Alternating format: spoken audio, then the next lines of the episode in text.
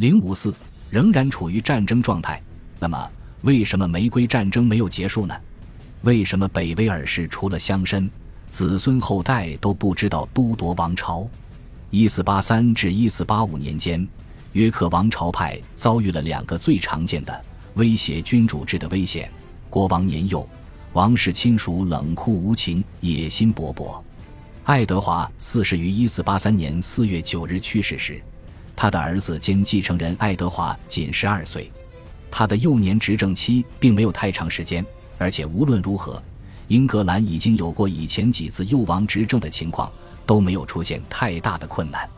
但自十五世纪五十年代以来，政治环境已经恶化，特别是爱德华四世、沃里克和克拉伦斯经常采取武断、无情和非法的行动，使爱德华五世的继位暗藏危险。约克王朝拥有国王宝座的短暂时间内，约克家族的兄弟们爱德华、克拉伦斯和格罗斯特似乎都无法摆脱对王权的贵族式渴望。爱德华四世依靠周边一圈圈贵来扩展他在王国的权威，他们大部分与国王自己的家族或他妻子的伍德维尔家族有联系。北部的格罗斯特、威尔士的伍德维尔家族和中部的黑斯廷斯勋爵。当爱德华四世在世的时候，各派系保持相对的平衡；但他去世后，王权依赖几个勾心斗角的派系的危险浮出水面。不信任，尤其是格洛斯特和伍德维尔家族之间的不信任，破坏了统治圈的稳定，使得那些圈外人看到了他们的机会。在这种情况下，仅存的约克兄弟及三十岁的格洛斯特的理查，在其性格和野心的支配下。盘算着从年轻的侄子手中篡夺王权，他于六月二十六日篡夺了王位，囚禁了爱德华五世和他的弟弟，他们俩就是史称的塔中王子。理查还处死了爱德华四世的王后的兄弟和黑斯廷斯勋爵。他对王位继承的惯例规定唯一肯做的让步就是，他卑鄙地宣称爱德华四世和他的儿子都是私生子，他也无视克拉伦斯的孩子们。理查三世的行动和粗暴处事方法，导致了王朝战争重新爆发。一四八三年十月，爱德华三世的第五个儿子托马斯的后裔白金汉公爵发动了叛乱。更成功的是，一四八五年八月，亨利都铎从法国率军在英格兰登陆。尽管他通过母亲的血统提出对王权的要求显得牵强，他的母亲玛格丽特·伯福特是兰开斯特公爵。冈特的约翰的曾孙女，冈特的约翰是爱德华三世的第四个儿子。玛格丽特的祖父约翰伯福特是冈特的约翰和情妇凯瑟琳斯温夫的私生子。尽管如此，他于1485年8月22日在博斯沃斯原野战役击败并杀死了理查三世国王。到那时，理查的王室血脉似乎断绝了，他的妻子和他唯一的儿子已经死了。多个因素使得亨利七世能够在博斯沃斯战役之后保住他的王冠。在15世纪的篡位者中，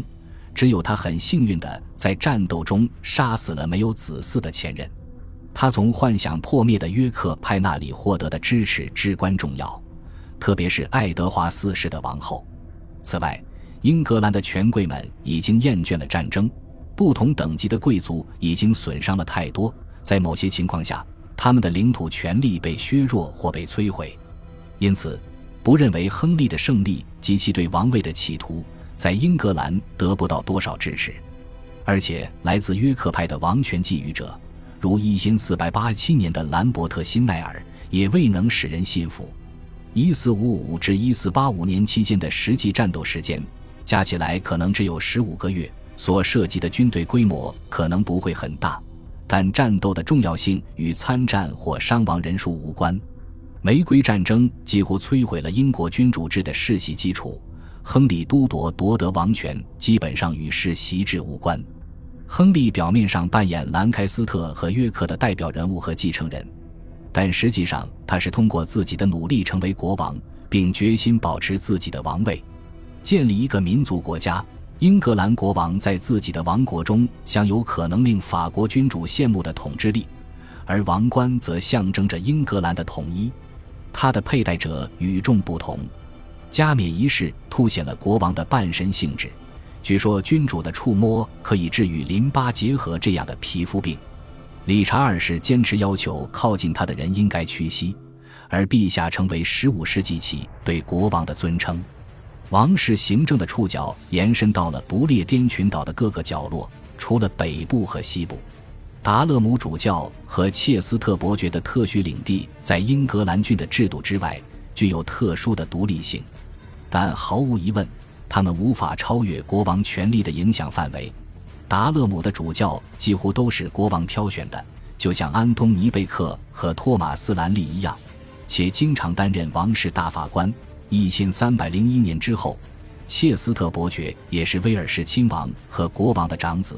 而且在中世纪后期的大部分时间里，国王亲自掌管着柴郡，因为那里没有成年伯爵。国王的治国理政需要各郡配合。在每个郡，郡长和新的和平法官在贵族和当地绅士的帮助下发挥最佳作用。反过来，他们的利益又与君主有关，因为它是王国里最大的单一财富和恩赐来源。下议院的一些代表来自卡莱尔和康沃尔郡之间，或史鲁斯伯里和萨福克郡之间的郡和城镇。这样的议会，在中世纪晚期政府中发挥了重要作用。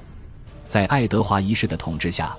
战争和国内的动荡迫使国王在制定和实施影响整个王国的决策时，需要向他的臣民咨询并征求他们的建议。除了世俗和宗教的贵族之外，还不时地邀请地方代表参加中央大会及议会，这也是明智之举。政府不仅要挖掘贵族的财富，还希望挖掘城镇居民和较小的土地所有者的财富。在战争和政治危机中，需要他们提供物质援助和行动支持；但在法律或经济和社会安排中，遇到有争议或者新颖的变动时，举行代表性大会是可取的做法。所有这些因素共同为议会设定了一个召开频率、与众不同的职能和既定程序，并且从一千三百三十七年开始，让下议院代表在其中发挥永久性作用。这个机构在中世纪欧洲议会中独一无二，它既讨论重大的商业问题，也讨论个人提出的小问题。它掌控着对英国人征税的垄断权，它是这片土地上的最高法院。它通过立法程序制定新法律并修改现行法律，甚至下议院代表也为自己赢得了特权，尤其是在议会会议期间，他们拥有言论自由和免于被逮捕的权利。他基本上仍然是受国王支配的政府工具，但他有时会批评国王的政策和大臣，尽管几乎从来没有批评过国王本人。当议会成立并鼓励其发展的实际需要消失时，开会的次数大幅减少。在1453年至1509年间，每三年召开一次。当下议院代表回到他们各自选区的选民中时，必须提前告知、讨好和说服选民们。因为相当多的选民渴望了解有关事务的信息，毕竟他们是纳税人，他们服役于战争和国防，并且政府也希望得到他们的合作和顺从。因此，明智的政府会仔细权衡他将要传递给全国的消息，以及他希望国王的臣民所采取的态度。为此目的，政府使用了完善的通信和宣传手段。官方公告的前言可以有助于推广一项政策，并为一种做法辩护。如爱德华四世发布了反对被废黜的亨利六世的王后玛格丽特的公告，其内容令人想起了约克大主教斯克罗普。这位约克大主教被亨利的祖父处死，并且从此戴上了烈士的光环。这是一种巧妙的政治宣传手段，以使臣民继续反对兰开斯特王朝。公告被发送到每个郡，供公众阅读和展示。歌曲和民谣也可以影响广大群众。一些由官方鼓励的歌谣，夸张地歌颂阿金库尔战役的荣耀。布道在塑造民意和动员支持方面同样有效。一千四百四十三年，亨利六世要求向每个教区派出优秀的、有煽动力的牧师，通过布道协助王室为下一场对法战争筹集资金。加冕礼、王室仪仗队以及国王和王后进入约克，布里斯托尔和格洛斯特的正式入城仪式，都是官方大肆宣传王威的场合，也是充分利用神话、基督教和爱国主义做宣传的机会。因四百一十七年，亨利五世的一幅画像，描绘了他在伦敦的接待处欢迎从法国远征回来的基督十字军士兵。如果任何公民对他入侵法国的正义性持怀疑态度，就会被清除。用于通知、说服和辩解的信件的流通，等于出版前时代的出版。这些信件很快就进入了流行的编年史。通过这种方式，亨利五世向他的臣民报告了他的法国战役的进展情况。即便是当时的流行作家，也成了官方的宣传机器。在十五世纪的作者。很少主动地创作他们的作品。托马斯·赫克莱夫是一位出身卑微的政府官僚。亨利五世花钱请他为阿金库尔战役和英军攻克了鲁昂谱写赞美诗词。